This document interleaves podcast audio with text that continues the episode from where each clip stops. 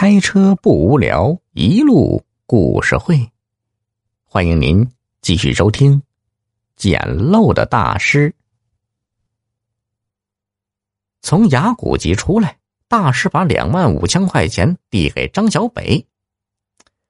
这个钱就留给你当本钱，咱师徒就此分手。以后出去啊，别说你是我的弟子，免得砸了我的招牌。此时，张小北对大师已是深信不疑了。他把钱塞回给大师，还说：“我知道错了，师傅，以后我要是再对您有半点疑心、半点不恭敬，随您处置。”大师是语重心长的说：“我告诉你啊，我做的一切都是在为你铺路啊。靠古玩能挣钱，但不稳定。”你有份稳定的工作，才能建立家庭，让儿女接受好教育。你这辈子是不会有大出息了，只有靠儿女成才。实话实说，为师玩古玩的头几年也没有捡到过漏啊，只是到了这几年才豁然开朗，一看一个准儿，这就叫水到渠成啊。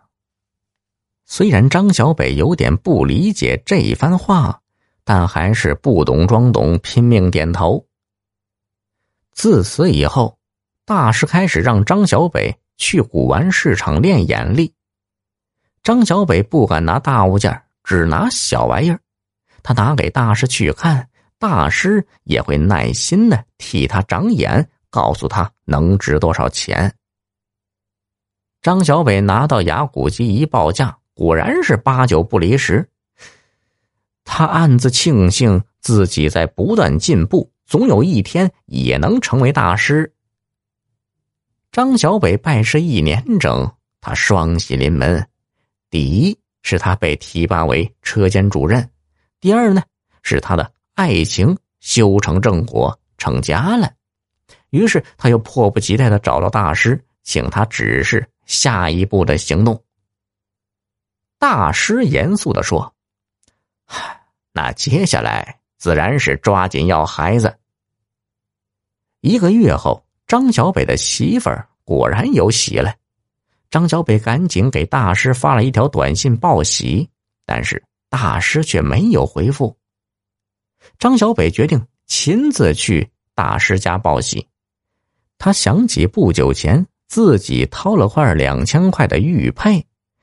大师看了，说应该值个一万块，于是他决定拿到雅古集出手，也好给师傅买点礼物。到了雅古集，张小北把玉佩往柜台上一放，店主却小心翼翼的说：“哎，你怎么还来呀？”张小北反问道：“我为啥不能来呀？你看看这块玉佩。”店主一反常态。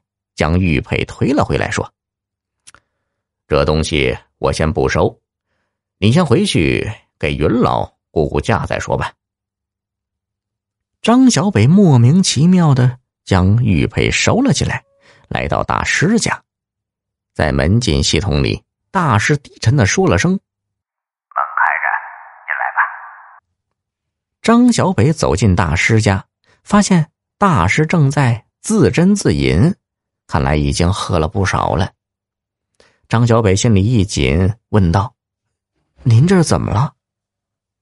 大师冲他招招手：“孩子，来陪我喝一杯。你不是一直想成为我这样的大师吗？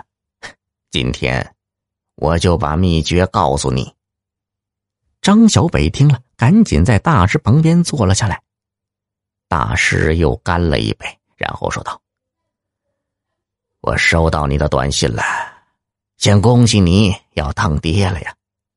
接下来，你要好好的工作，努力上进，培养你的孩子读书。记住，不管多苦多难，一定要让孩子受教育，有个好前程。然后，让你儿子当官当科长，当处长，当局长。”就像我儿子一样。